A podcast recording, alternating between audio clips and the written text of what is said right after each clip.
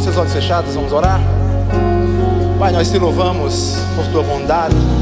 Reconhecemos nessa noite, através do louvor, que humanamente se torna impossível calcular tão grande amor. Mas, dentro daquilo que são as nossas limitações, nós reconhecemos, Pai. Que amor é esse? Louvamos. Os nossos corações estão como o bom agricultor que preparou o terreno para receber a boa semente. Fala conosco. Nós queremos nos livrar de toda religiosidade. Que não seja só mais um culto, mas que esse seja o culto. Queremos ser alcançados nessa noite. Fala conosco. Em nome de Jesus. Em nome de Jesus. Amém. Glória a Deus. Isso. Aleluia. Vocês podem sentar. Obrigado, pessoal. Que benção. Vocês são bons demais. Oi?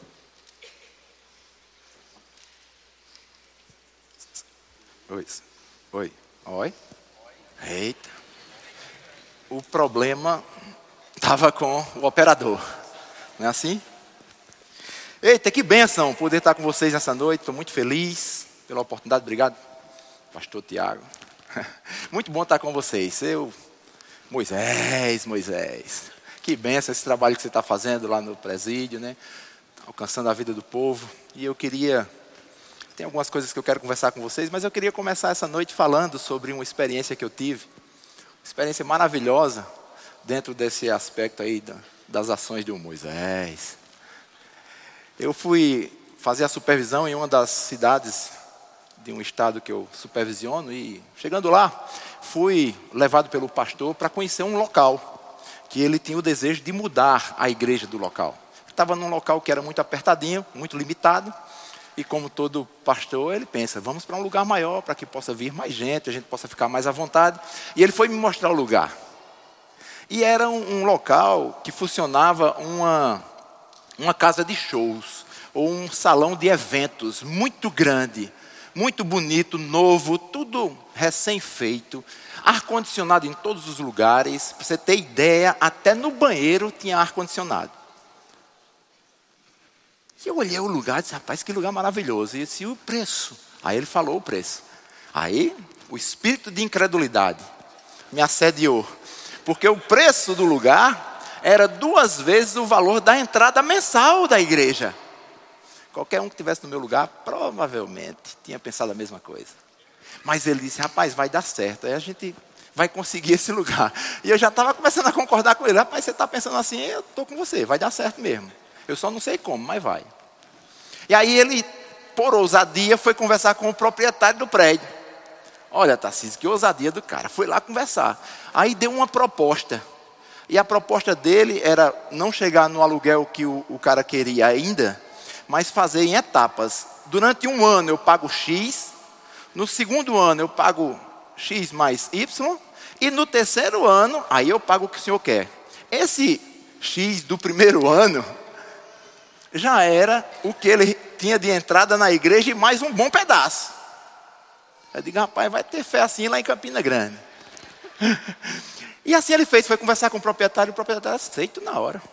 Tá fechado. Aí ele volta, junta a igreja, conversa com a diretoria, conversa com as pessoas da igreja, todo mundo se anima.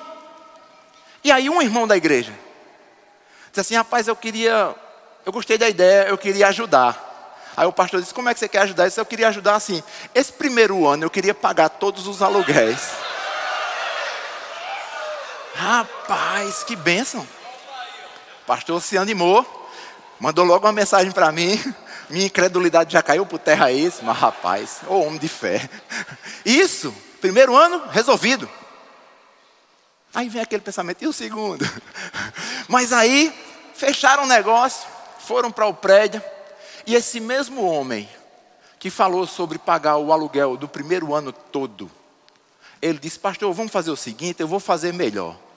Para a gente não ter problema com o proprietário desse prédio, eu vou comprar o prédio.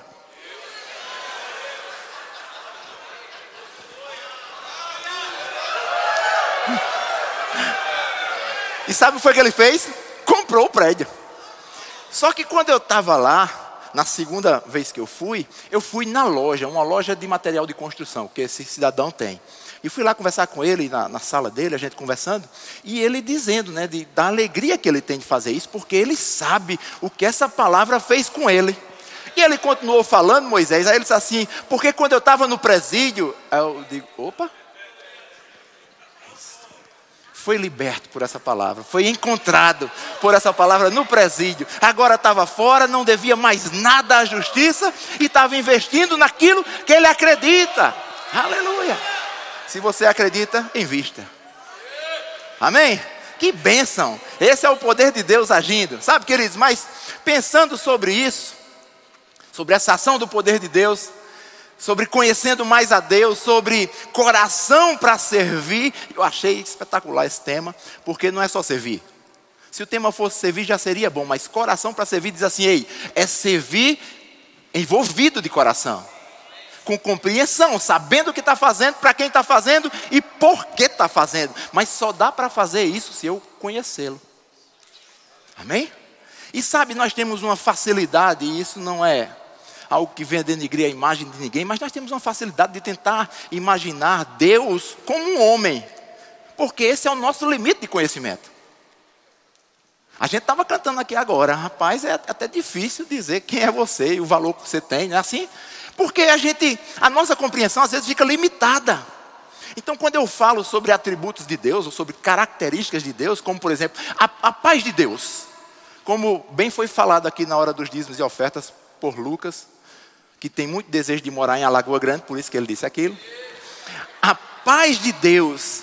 A gente é limitado a pensar que a paz de Deus é uma paz como aquela paz que a gente conhece do dia a dia. A paz da limitação humana. É aquela paz de uma conta que eu tinha para pagar. E quando eu pago, eu fico em paz. Isso é muito pequeno. Quando a gente vai ver que paz é essa, ele diz assim: A minha paz eu dou a você. Eu não dou como a do mundo. Ele está dizendo: tem dois modelos: a do mundo e a que eu te dou. Aleluia. E ele diz: Aqui eu te dou, excede todo entendimento.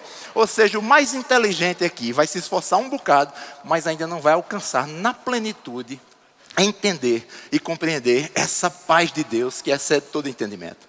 Fidelidade de Deus. A gente fala, canta, grita, Deus é fiel. Amém? Mas a gente pode estar limitado a um pensamento de fidelidade segundo o que eu acho que é fidelidade. É tipo assim, Samir, eu sou seu amigo demais porque você me trata bem e eu lhe trato bem. Mas na hora que você fizer alguma coisa que não for tão agradável para mim, parece que aquela amizade, aquela fidelidade vai se acabando e a gente deixa para lá. A de Deus não. Deus é fiel a mim e a você, independente do que a gente faz. Deixa eu te dizer uma coisa: não tem nada que eu e você venhamos a fazer que aumente essa fidelidade de Deus por nós ou que aumente o amor de Deus por nós, como também não tem nada que a gente venha fazer para que diminua o amor de Deus por nós. Ele ama, ama. Que amor é esse? Estávamos cantando. Que amor é esse? Porque no amor nós temos pensamentos limitados também. Amo se você me amar. Parou de me amar, eu não te amo mais. Não é assim? Mas a Bíblia diz assim que Deus amou o mundo de tal maneira que deu o seu único filho para todo aquele que nele crê não pereça, mas tenha a vida eterna. E quem tem filho aqui? Deixa eu te perguntar uma coisa: o que você daria pela humanidade do seu filho? Eu não daria nada. Se dissesse a mim, rapaz, Agnaldo, pega só o dedo mindinho do teu filho para a gente arrancar. Arrancando isso, a humanidade está salva. Depois vai morrer tudinho, o dedo do menino. e o dedo do menino vai ficar aqui, ninguém mexe. Mas o amor dele doou o seu filho por inteiro. Eita glória, que bênção. E o que dizer da bondade de Deus? Porque a gente canta muito isso, Deus é bom, que bênção, continue fazendo isso. Mas pode ser que a gente caia no mesmo erro de calcular uma bondade segundo aquilo que a gente entende que é bondade. Eu sempre gosto de contar essa história e vou contar de novo. Se você já ouviu, vai ficar mais firmado no seu coração. Se você não ouviu, é estreia. Eu pastoreava a igreja Verbo da Vida em Cabedelo, no bairro de Intermares. E a gente mudou para um prédio muito grande. E tinha um galpão enorme. A gente estava fazendo uma reforma nesse galpão. Tivemos que subir paredes e tudo mais. E chegou no período da reforma da parte elétrica. E eu levei um eletricista, claro. É, parece que é claro, mas aí tem uns que dizem, não, vamos fazer uma gambiarra, chama fulano que entende tal, aí dá errado e gasta duas vezes. Isso é uma pregação à parte, mas vamos voltar para cá. Aí a gente tá, aí a gente estava programando tudo, aí ele disse assim, você vai precisar comprar fios. Eu disse, beleza. Veja aí o que é que você precisa. Aí ele fez todos os cálculos, saiu medindo tudo, disse qual era, qual era a bitola do fio, né, que é a espessura do fio, tal, tudo bem direitinho. E ele anotou e me deu o papel. E eu digo, vou comprar. Aí eu fui no caixa da igreja, peguei 150 reais. É a risadinha de quem sabe preço de fio. Aí eu peguei os 150 reais e na minha cabeça pastoral, cheio de fé, eu fui pensando, eu vou levar os 150 e volto com nota fiscal, os fios que ele precisa e o troco. Pelo amor de Deus. Aí eu vou lá, chego no balcão, entrego o papel para o atendente, ele vai no computador, vai faz.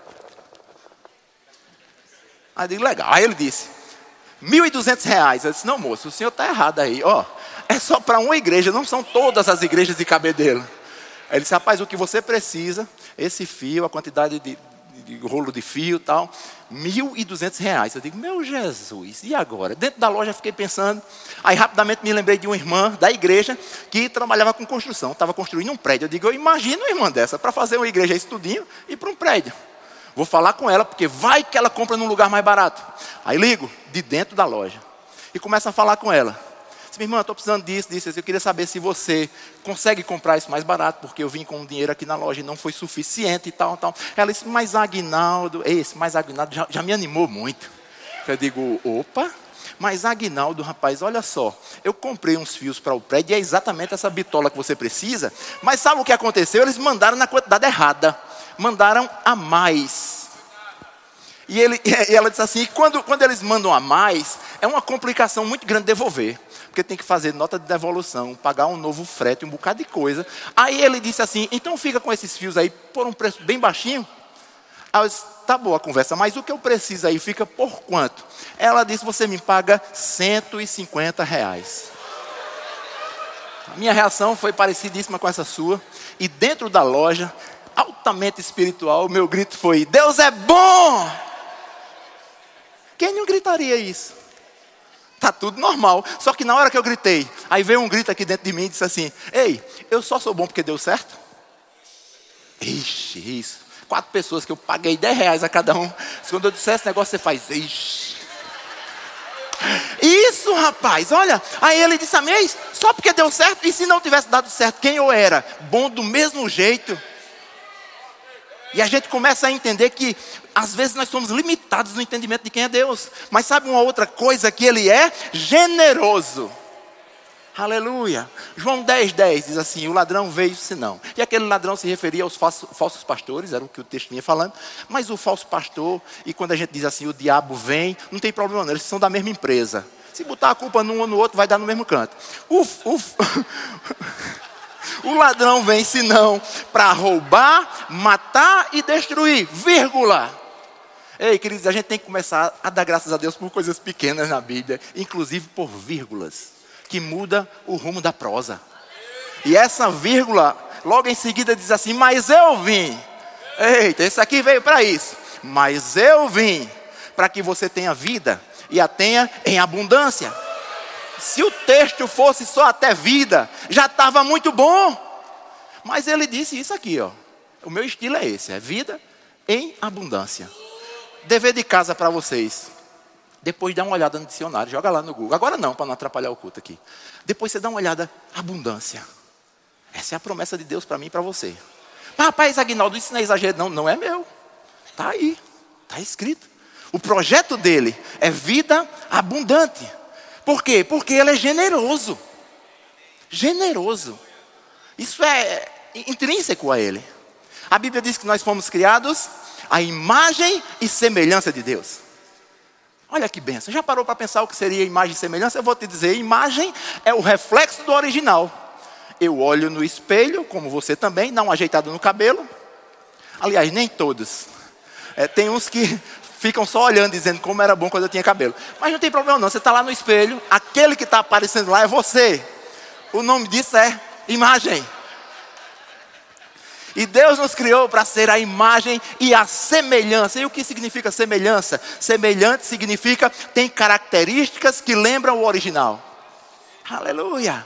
Nós somos imagem e semelhança de Deus. E se Ele é generoso, o que é que eu tenho que ser? Generoso. Servir de coração é servir com o que nós temos também. Aleluia!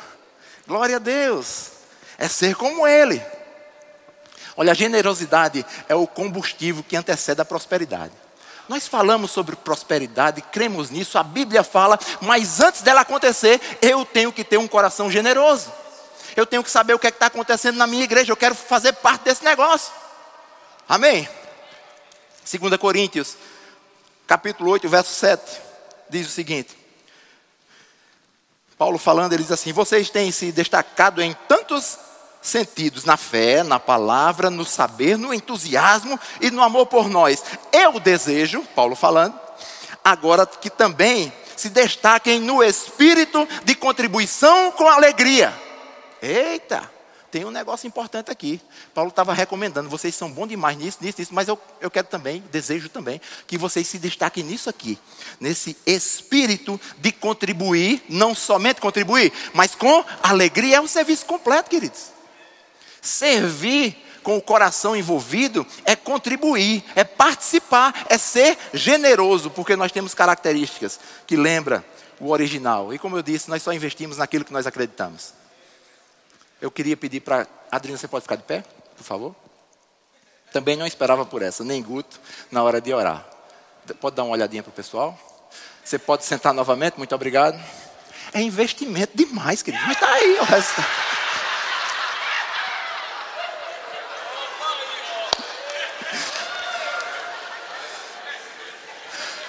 Se alguém tiver uma rede na varanda que possa me ceder para hoje à noite, porque o sofá lá de casa é muito duro.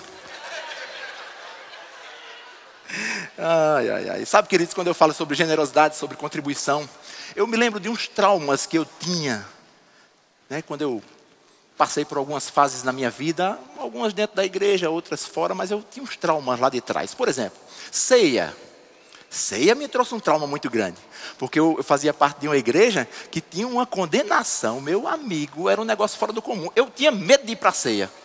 Porque na minha cabeça, se eu tivesse errado, eu seria fulminado. E como eu tinha dúvida se eu estava errado ou não, diga, é melhor não ir.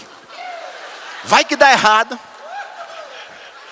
Eu sei que ninguém passou por isso, graças a Deus, por essa maturidade de vocês, mas comigo, é, era dito, ó, não venha não errado não, se você vier errado, ó, é tomar a ceia, viu, morra aqui na hora.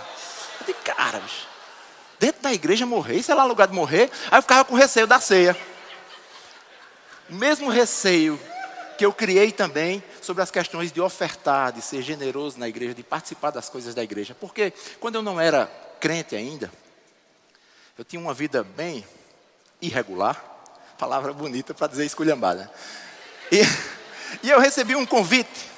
A Adrina, junto com a irmã dela, a Adrina já tinha se convertido, a irmã dela também tinha se convertido, e chamou a mim e ao marido da irmã dela, para os dois casais, para a gente ir para um, um culto em uma igrejazinha aqui de um bairro, certo? E era aniversário da igreja.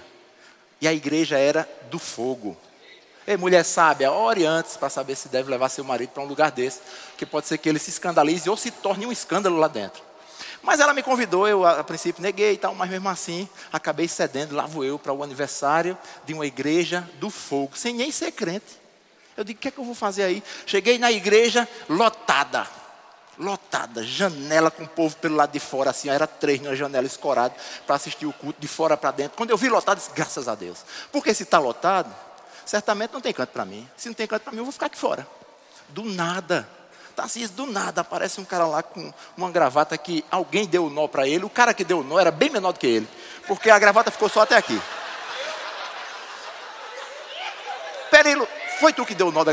Não.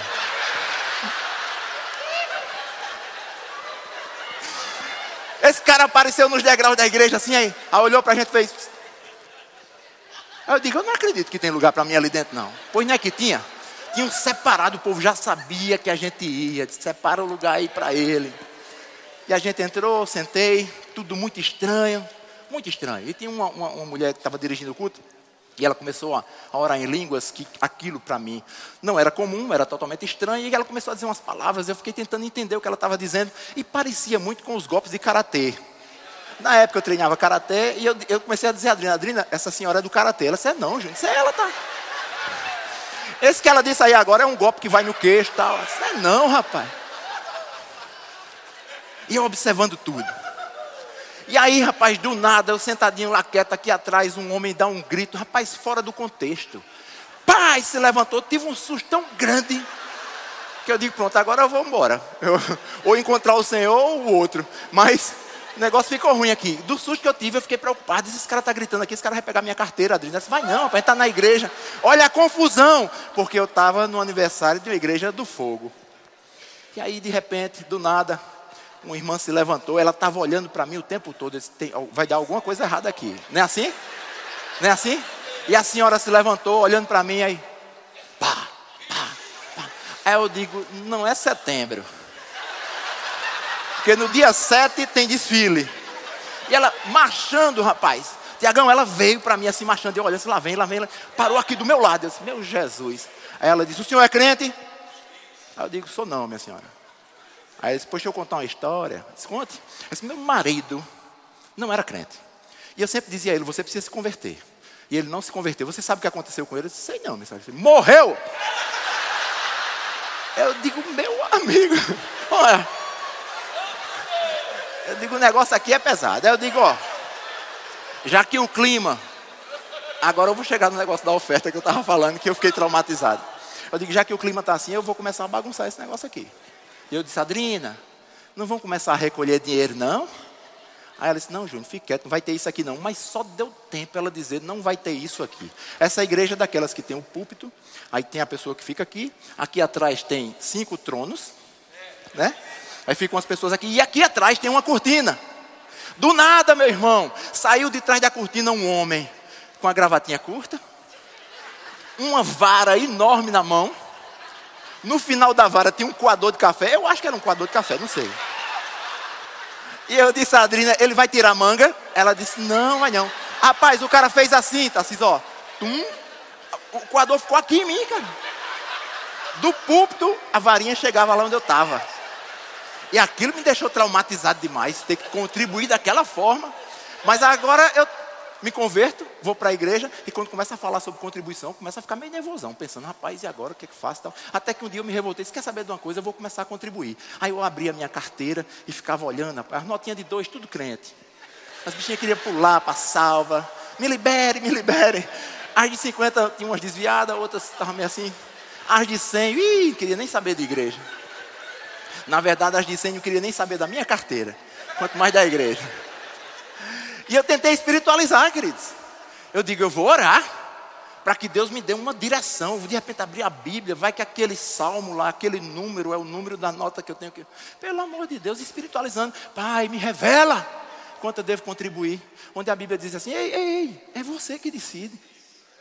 O generoso, ele decide no coração dele. É uma decisão minha. E sabe, queridos, para ofertar, eu tenho que ser generoso. Para dizimar, eu não preciso ser generoso. Porque quando a gente está dizimando, a gente está devolvendo algo que não é nosso. Isso aqui é só uma questão de compreensão. Agora, quando eu oferto, eu estou dando algo que é meu. Sacrificando algo meu. Para doar por um propósito, porque o meu coração está para servir. Como eu quero servir? Sendo generoso. Amém? Então, esses traumas, graças a Deus, não tenho mais. Que bênção. Provérbios 11, 24 diz assim: Quem reparte generosamente seus bens, vê suas riquezas aumentarem. Quem procura segurar mais dinheiro do que necessita, acabará na pobreza. E é claro, está bem claro aqui. Mas é melhor a gente falar até um pouco mais. Talvez você fique pensando assim, mas você não está sabendo da minha situação. Você está dizendo isso, mas você não sabe a minha situação eu estou em condições financeiras difíceis. Então, deixa eu te falar sobre o que fazer quando as condições financeiras estão difíceis. 2 Coríntios capítulo 8, nós vamos ler do verso 1 ao verso 4. Acredito que vão colocar aqui, senão você acompanha na sua Bíblia. Diz assim: Agora, irmãos, queremos contar-lhe o que Deus, em Sua graça, tem feito pelas igrejas da Macedônia. Ei, dá uma pausa e olha para mim. Ele vai contar o que Deus tem feito por aquela igreja, pelo fato da generosidade daquela igreja. Ele diz assim: apesar de terem eles passado por muitas dificuldades e apertos, misturaram sua grande alegria com a sua profunda pobreza. E o resultado foi uma generosidade transbordante. Ei, Imagina um caldeirão e nesse caldeirão eles colocaram essa alegria de participar, mesmo estando em uma situação difícil. Mas quando eles misturaram isso, o resultado foi uma generosidade transbordante. O texto continua e diz assim: Eles deram não somente aquilo que podiam dar, mas muito mais do que isso. E posso testemunhar que assim o fizeram de vontade própria. Verso 4: Eles nos suplicaram que levássemos o dinheiro, a fim de poder, poderem participar da alegria de ajudar os santos. Pausa, olha para cá, olha que bênção. Eles suplicaram. Isso me dá uma noção, Renatão, que os discípulos disseram assim: rapaz, vocês estão numa situação difícil, vamos fazer o seguinte: dessa vez não, vai melhorar, depois que melhorar, vocês participam. Fiquem quietos. Eles, não, suplicaram, eu quero participar, eu quero ter essa alegria de poder participar. Queridos, não é a condição que eu estou vivendo no momento, mas é uma condição do meu coração para fazer aquilo. Amém? Aí o outro pode estar pensando assim, tá certo, é esse lado aí. Agora, e eu que tenho demais, como é que eu faço? Deixa eu te dizer. Se você tem demais, eu vou te dizer como é que você faz. 1 Timóteo capítulo 6, verso 17. Diga àqueles que são ricos no presente mundo, que não se orgulhem disso, nem confiem no dinheiro, que logo acabará, mas que o seu orgulho, a sua confiança devem estar no Deus vivente que sempre nos dá abundantemente tudo quanto necessitamos para a nossa satisfação. Ordene a eles, no verso 18, ordene a eles que pratiquem o bem, eles devem ser ricos em boas obras e devem dar com alegria aos que estão em necessidade e estar sempre prontos a repartir com os outros aquilo que Deus lhe deu. Aleluia. Regra básica: repartir o que Deus te deu com alegria. Pré-requisito: Sabe o que é pré-requisito? É um quesito que vem antes do quesito principal. Quando a gente entra na universidade, aí eu lembro que eu, eu fazia engenharia agrícola, aí na primeira rodada de matéria está lá cálculo 1, não é assim? Aí, se você não pagar o cálculo 1, não adianta no segundo semestre querer se matricular no 2, não, que não vai para o 2, porque o 1 é pré-requisito. Pré-requisito, ser generoso para ser próspero. Pré-requisito, alegria no que está fazendo. Sabe, querido, servir envolvendo o nosso coração tem a ver com alegria no que nós estamos fazendo. Amém? Mas tem um texto aqui bem interessante também, que fala sobre os líderes, sobre o envolvimento dos líderes. Em 1 Crônica 29 diz o seguinte, a partir do verso 2, fala sobre Davi, e ele está dizendo assim: Ajuntei o que pude para construir o templo do meu Deus: ouro, prata, bronze, ferro, madeira em quantidade suficiente, grande quantidade de ônix para os engates, outras pedras preciosas, joias caras e mármore. E agora, oh glória, por causa do meu grande amor ao templo, aleluia. E agora, por causa do meu grande amor ao templo de Deus, vou dar das minhas próprias riquezas, ouro e prata, para o templo do meu Deus, além de tudo que já tenho dado para esse santuário. Ofereço 105 toneladas de ouro puro de Ofir, 200, e assim sai dizendo que foi o líder, que estava organizando tudo. Esse eu vou, e o texto diz, um pouco mais embaixo, que todos quando viram aquilo disseram, rapaz, vamos pegar junto, vamos participar. Então, quem pode participar das coisas da igreja? Todo mundo. Se você tem condições, se você não tem, se você é líder, se você é liderado, todo mundo pode e deve participar das coisas da igreja. Amém? Sabe, tem um outro exemplo bem legal. Moisés, em Êxodo 36. A partir do verso 3 diz assim: Moisés entregou a eles os materiais doados pelo povo para a construção do santuário. Entregou a eles, entregou aos, aos que estavam construindo. E todas as manhãs o povo trazia mais ofertas voluntárias a Moisés verso 5: E disseram a Moisés: O povo está trazendo muito mais do que o necessário para realizar a obra que o Senhor ordenou. Então Moisés mandou proclamar em todo o acampamento a seguinte mensagem: Nenhum homem ou mulher traga mais oferta alguma para a construção do santuário. Meu Jesus, que nível é esse? Teve que parar as ofertas.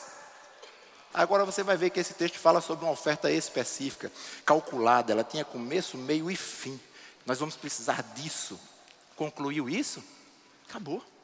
Olha que situação, teve que dizer, pessoal, tá bom, para. A gente vai chegar num nível desse, sim, claro, porque nós somos generosos, porque nós somos imagem e semelhança de Deus. Eu só preciso tirar uma, uma poeira, às vezes, de algum canto, para que isso possa aparecer. Mas tem que ser assim, queridos. Essa igreja tem projetos, e se eu sirvo envolvendo meu coração, qual é o projeto da vez? Estou dentro. Aí Tiago diz assim: rapaz, a gente vai, vou inventar um aqui. A gente vai forrar as cadeiras e vamos precisar de 50 mil reais. Aí um, um, homem se levanta no meio do culto e diz, pastor, pode ficar tranquilo. Pode comprar o material, porque esses 50 mil reais eu dou. É, eu sabia que nessa hora vocês iam dizer aleluia, glória a Deus, e na primeira hora não disseram. Por quê? Porque é uma facilidade na gente disso. Eu não estou trazendo condenação para você. Mas sabe, queridos, nessa hora é para o segundo se levantar e dizer: não, você não vai dar todo, não. Você pode até dar 49,500, mas 500 quem vai dar sou eu. Porque sabe a importância daquilo. Amém? E depois esse dinheiro chega, e quando chega para aquele projeto, para aquele objetivo, parou. Alguém vai chegar para eu queria dar uma oferta para as cadeiras. Não, não precisa mais não. O das cadeiras já, já foi concluído. Aguarda aí que vai ter um próximo projeto. No próximo tu entra. Mas nesse, aleluia. Que nível é esse, queridos? Foi proclamado aqui, Ei, para todo mundo de trazer, porque para isso aqui já, já deu, já está passando. Aleluia. Da mesma forma que Deus é abundante, nós precisamos ser também porque somos imagem e semelhança dele. E às vezes podemos entrar no engano de que, mas eu já estou tanto tempo na igreja. Já viu isso? Talvez você não tenha visto outra pessoa dizendo, mas pode ser que você, inconscientemente, tenha passado por isso. Rapaz, estou tanto tempo aqui, tanto tempo aqui, acho que não precisa mais nem me envolver nisso. Não! Do jeito que a gente começa, a gente tem que ir até o fim. A mesma emoção, o mesmo desejo de fazer, de pegar junto. Não é o nosso tempo na igreja. Talvez seja o tempo da igreja em nós. Tem uma história bem interessante que eu gosto de contar também, que diz que um jovem, ele, na época do carnaval, ele resolveu sair para um bloco, né? E esse bloco era fantasia. E ele resolveu se fantasiar de Satanás. E ele comprou uma roupa vermelha, um colã vermelho, com um rabo vermelho, uma seta vermelha na ponta, tinha um pá de chifre vermelho, tinha um garfo vermelho. Tá, e ele saiu a pé para encontrar no local onde o bloco ia partir. Só que no meio do caminho começa a chover. E ele tinha se maquiado. E ia estragar, ele precisava se proteger. E ele corre e vai se proteger na entrada de uma igreja do fogo. Naqueles cultos de porta fechada. E ele estava lá protegido na guarita e lá dentro. Aquele zoado, aquele, e ele ficou curioso. Rapaz, o que é que está havendo aí? E ele pensando e resolveu, já que é igreja, eu vou dar uma olhadinha. E ele abriu a porta para entrar na igreja. Reza a lenda. Não reza não que a gente é crente. Ora a lenda. Que janela que só passava dois, estava passando cinco, Policarpo. Mas tinha uma senhorinha impossibilitada de correr, que ficou lá sentadinha, quietinha, com muito medo. E ele entra mesmo assim, senta do lado dela, para saber o que estava acontecendo, que para ele era tudo tão estranho, e pergunta: Minha senhora, o que é que está. Ela, seu Satanás, deixa eu dizer alguma coisa. Eu sou dessa igreja há mais de 20 anos, mas sempre fui do seu lado.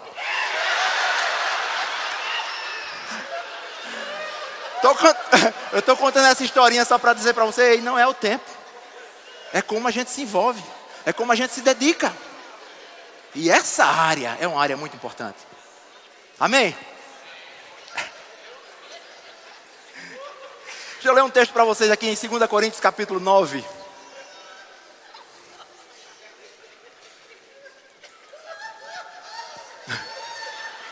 Evangelho é divertido, né?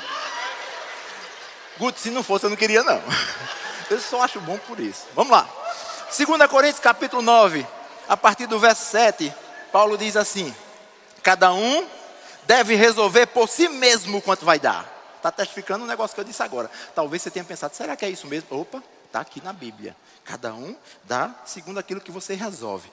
Ele continua e diz assim: Não forcem ninguém a dar mais do que realmente deseja, pois Deus ama os que dão com alegria. Quando há força externa, cessa a alegria. Mas quando a força é interna, ela já vem trazendo alegria. Porque é uma decisão, porque eu sei quem eu sou. Semelhança e imagem de Deus. O texto continua e no verso 8 diz assim: Deus pode ajeitar isso para você, dando-lhe tudo o que você necessita e mais ainda, para que não somente haja o suficiente para a sua própria necessidade, mas também sobre em abundância para dar prazerosamente aos outros. Bênção demais. É a história do abundante lá atrás, é isso aqui. Aqui está sendo bem claro sobre isso, então presta bem atenção. Deus pode ajeitar essa situação. Como? Ele vai te dar tudo o que você necessita. Ei, Deus não está dizendo que vai dar o que você quer, mas é o que você precisa. Porque às vezes tem um vácuo entre o que eu quero e o que eu preciso. Ele su... Deu errado aí, foi assim. Alguém bate aí nas costas dele. Vamos lá. Ele supre, Ele vai dar a mim e a você tudo o que nós necessitamos. Aí depois ele diz assim, e mais ainda, me diga uma coisa: se você já tiver tudo o que você necessita, não já está bom demais? Mas esse Deus abundante, ele diz assim: ó, e mais ainda. Meu Deus, aquele que é poderoso para fazer infinitamente mais do que tudo quanto pedimos ou pensamos, conforme o espaço que é dado para a operação do seu poder. Olha que bênção. Ele é poderoso para fazer, não só o que você pensa. Aí ele diz, infinitamente mais. Que quantidade é essa? Já parou para pensar? Tem lá o que eu quero, aí eu expresso, aí ele quer fazer não só aquilo, mas infinitamente, ou seja, já está sem cálculo, mais. Ei, esse é o nosso Deus. Eu quero isso para a minha vida, queridos. Aleluia. E ele diz assim: não simplesmente suprir as suas necessidades, mas mais ainda. Aí ele diz: para. Rapaz, isso é muito bom, porque quando ele diz para, isso aqui não é para de pare, não, né? Fique quieto, não. É para, ele vai dizer a razão pela qual. A razão pela qual ele quer suprir a nossa necessidade e dar mais ainda. Tem um projeto para isso. E o projeto é o seguinte: mais ainda para que não haja simplesmente o suficiente para a sua própria necessidade, mas também sobre em abundância. Ei, não é uma sobrazinha, não, é sobra em abundância para darem prazerosamente aos outros. Eita glória! Então, se passou pela sua cabeça, que benção essa sobra, porque aí eu vou pegar, vou guardar, vou... Ele está dizendo para que a sobra? Ele diz: Eu vou suprir a sua necessidade. O meu projeto para você é passar disso, e o que vai passar é para você fazer todo tipo de boas obras. Queridos, eu quero isso para a minha vida. Eu quero isso para a minha vida, queridos. Que bênção! Que bênção poder ver que plano é esse! Que plano maravilhoso! E quando ele diz assim, eu quero que sobre. Aí eu me lembro de, uma, uma, igreja do nosso ministério que uma, uma jovem fez uma música linda, bênção demais a música. E o refrão da música dizia assim: sobrará, sobrará. Lembram? Sim, sobrará. Assim será. Quando cantava o refrão, falando da tal da sobra, a igreja pegava fogo, não ficava uma cadeira no lugar. Só que se o pegar fogo foi porque eu pensei nessa sobra para mim, o nome disso é avareza. E a Bíblia diz que avareza é pecado. Epa! eu tenho que entender, ei, Deus tem uma promessa para mim, e a promessa é sobra, mas Ele diz: para quê? Aleluia, para que eu possa fazer todo tipo de boas obras, para que eu possa servir com a minha vida com o que eu tenho. Glória a Deus. Quando eu vejo um texto como esse, eu não posso deixar de fazer um, um quase cálculo matemático. Eu vejo aqui três modelos de convertidos. O primeiro modelo é aquele que se converteu, ele aceitou Jesus como Senhor, garantia do nome dele escrito no livro da vida, mas nem as necessidades naquele momento estão sendo supridas. Aí você diz, rapaz, e tem isso? Tem, que eu já passei por aí, eu sei o que é isso. Passei sozinho. Ninguém passou por isso. A, a, a necessidade, não, não chegou o suprimento. Esse é um modelo. Mas, queridos, graças a Deus, porque o plano dele não é deixar você aqui. Ele tem um plano, lhe tirar daqui e trazer para uma segunda etapa, depois para uma terceira etapa. O que é que diz a segunda etapa? Ei, todas as suas necessidades supridas. Ah, que bênção! Já dá para a gente celebrar, bom demais, aqui está muito bom. Para você que tem um pensamento pequeno, mas ele está dizendo: o canto que eu quero vocês ainda é o outro de cá. O terceiro lugar que diz assim: aqui você tem as suas necessidades supridas e ainda mais, sobrando para você fazer todo tipo de boas obras. Esse é o projeto de Deus para a minha vida, para a sua vida, queridos. Mas sabe que para sair e passar de etapa em etapa, não depende mais de Deus? Porque Ele já está dizendo: Isso aí é o que eu quero. Meu projeto é esse, está tudo pronto. Ei, bora lá. Agora sou eu. Em que lugar eu estou? A primeira coisa que eu tenho que fazer. Quem sou eu nessa história? Qual é o meu lugar? Se encontrou, agora projete sua vida. Ei, a Bíblia diz assim: o que é que eu vou falar? Isso é uma desgraça de vida, não leva ninguém para canto nenhum, a não ser para trás. Não, vai dar certo. Essa é a palavra. Sabe, queridos, quando a gente começa a mudar a nossa mente pela palavra, renovando a nossa mente pela palavra, a gente começa a falar certo. E quando a gente fala certo, o resultado é certo. Aleluia. Aleluia, porque esse é o plano. Esse é o projeto. Mas começa você se achando nessa história. Onde é que eu estou? Então agora eu vou me programar segundo a Bíblia para ir para o passo 2. Não fica com agonia de ir para o 3, não. Vá curtindo tudinho, é bom. Porque você vai ter experiências para contar para as pessoas de como foi aquilo ali, como foi que você saiu, como foi que você passou. Aí você vai dizer, sabe como eu passei? Porque eu tenho um coração para servir. Eu sou generoso na igreja, eu entendo o projeto, eu entendo o plano, eu quero participar de tudo. Ei, pastor, qual é o próximo plano aí? Eu estou dentro desse negócio. Aleluia. Lembro que na época que eu pastoreava, rapaz, eu passava momentos assim que. Acho que tribulações internas e pessoais. Porque você olhava, estava chegando o dia do. Isso não é plano não de Deus. Eu passei por isso, eu sei como é ruim. Eu, chegando o dia do aluguel, eu nunca vi esse negócio de aluguel. É, são 30 dias, mas parece que são 15. Acaba um, o outro já está em cima, né? Chegando, meu Deus, e agora o aluguel corre, vamos atrás, tal. Que... Rapaz, aquilo desgasta. Não é esse o plano para a igreja, não é, não é esse o plano para a minha vida. Mas a igreja vai ser o reflexo das vidas das pessoas. Então, se a gente organiza isso, a igreja flui, flui tranquilo. Pastor não conversou nada comigo, essa mensagem ele nem sabe o que eu ia falar aqui hoje, viu? Não tem nenhuma coisa encomendada, não. Isso, Deus falou comigo. É, é, ele vem falando há algum tempo sobre isso ao meu coração. Ser generoso, como Deus é generoso. O plano de Deus é perfeito para mim e para você. Deixa-se cumprir. Amém? Eu preciso saber qual é a parte que me cabe nesse negócio para que isso se cumpra. Porque Deus continua sendo bom. Ah, rapaz, você está dizendo isso, mas você não sabe a situação que eu estou passando. Independente disso, Deus continua sendo bom. Diga comigo, Deus é bom. E para um Deus bom, nós precisamos dar respostas. Amém? Pessoal do louvor, vocês podem subir. Está tão tranquilo aí, tudo perninha cruzada, né? É, vamos trabalhar. Isso, reconhecendo que Ele é bom e reconhecendo que eu preciso dar uma resposta a Ele. E a resposta que eu posso dar para Deus é a minha vida. A minha vida como uma resposta para Ele. Olha que a minha vida está dizendo Ele existe, a minha vida está dizendo Ele é bom, a minha vida está dizendo Ele é fiel, Ele cuida de mim. Aleluia. E da mesma forma que Deus é comigo, eu preciso pegar essas características que já estão em mim e transferir para as pessoas. Porque esse é o projeto de Deus. Vidas, vidas. E a gente se, se sente tão bem quando vem para uma igreja como essa, uma igreja boa, de um bom louvor, tanta coisa boa que tem aqui. E a gente fica pensando, é muito confortável, você vem, senta, participa do culto, eu vou usar esse termo, e vai embora para casa feliz da vida porque o culto foi bom. Mas e essa cadeira que está vaga do seu lado? E o seu familiar? E o seu amigo? E o ide por todo mundo e pregai o evangelho? Aleluia! Um coração para servir em todos os aspectos, inclusive entendendo qual é o plano de Deus para a sua vida e botando em ação. Amém? Deus nos chama para viver esse tempo novo. Aleluia. Tem um texto, ainda em 2 Coríntios, quando fala aquela carta lá para.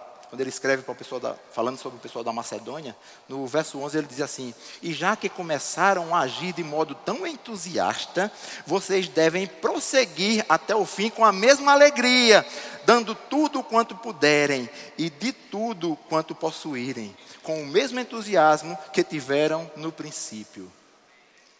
Aí a gente cantava lá na igreja, chorando, rapaz, chorando mesmo assim. Eu quero voltar ao início de tudo, sabendo já que o negócio estava difícil demais, que no começo era melhor. Pede para encontrar de novo. Encontrar com você de novo, eu me pedi. Onde é que eu estou? Onde é que você está? Porque a gente perdeu essa emoção do dia a dia. Queridos, a nossa ideia tem que ser aquela: meu dia de amanhã vai ser melhor do que o de hoje. Certa vez, eu como propagandista da indústria farmacêutica, eu fui visitar um cardiologista em João Pessoa, e quando eu entrei, eu perguntei, doutor, está tudo bem? Ele fez assim, hoje está melhor do que ontem e pior do que amanhã. E ele disse nessa mesma velocidade, na hora eu não entendi. Espera aí, vamos devagar, como é? Ele disse, hoje está melhor do que ontem e pior do que amanhã. Isso é a declaração do crente. Não é? Hoje eu estou vivendo melhor, está acontecendo, eu estou é, participando de coisas melhores do que o meu dia de ontem. E a minha expectativa é que, mesmo sendo bom hoje, amanhã ainda vai ser melhor. Por quê? Porque esse é o plano de Deus. Mas eu vim para que você tenha vida, e não simplesmente isso, mas uma vida abundante. Tarefinha de casa, só lembrando, vai lá ver o que é que significa abundante.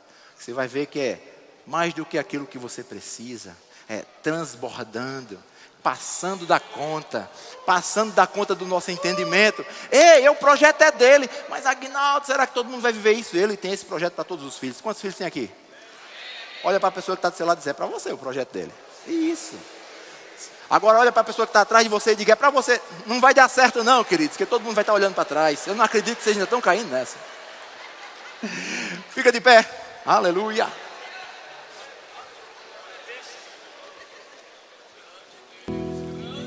Você pode fechar os seus olhos?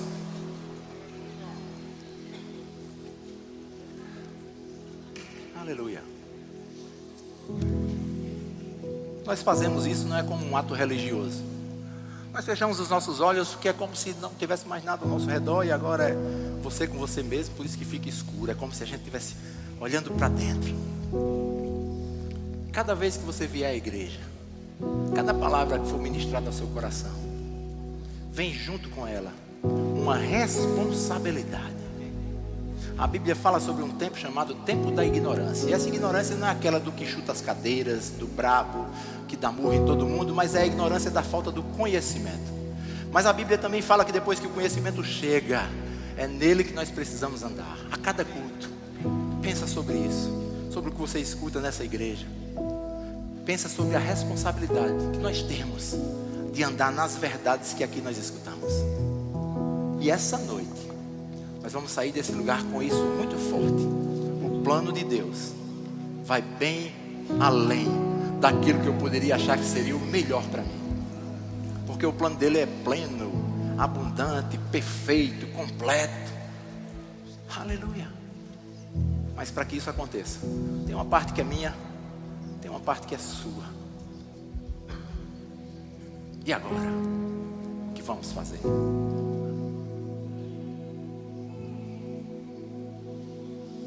Eu declaro em nome de Jesus, cessando todos os pensamentos limitados do homem e fluindo nas nossas mentes todos os pensamentos de Deus. O pensamento que nos leva mais além, mais adiante, que impulsiona a nossa vida para novos degraus. Aleluia. Aleluia. Pai, nós te louvamos por essa noite. Recebemos a tua palavra com alegria no nosso coração. Sabemos que ela vai germinar, vai dar frutos. Como tua palavra diz, a 30, 60 e a 100 por um, e a mil, a dois mil, como o Senhor quiser. Nós queremos te servir com entendimento, sem trazer para o reino os pensamentos humanos da troca. Eu faço mediante o que você puder fazer por mim, porque na nossa compreensão, o que você já fez por nós é incalculável. Não há nada que venhamos a fazer que possa ser comparado, trocado pelo que o Senhor fez. Mas o que o Senhor fez é a razão pela qual nós dedicamos a nossa vida ao teu reino, Pai. E eu declaro em nome de Jesus na vida dos meus irmãos esse espírito de generosidade, de contribuir com alegria, sendo pleno nesse lugar e nessa igreja, Pai. Gerando testemunhos testemunhos. Pessoas vão procurar o pastor para contar o que aconteceu por causa de um posicionamento. E a frase mais repetida por nós, os crentes dessa igreja, vai ser: só podia ser Deus. As coisas acontecem, só podia ser Deus.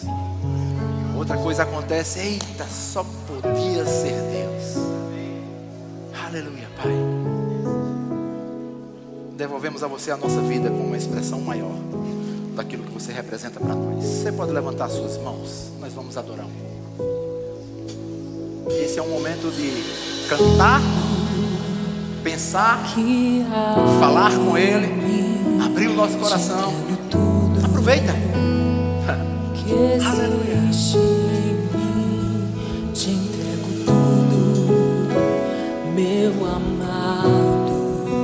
Receba tudo.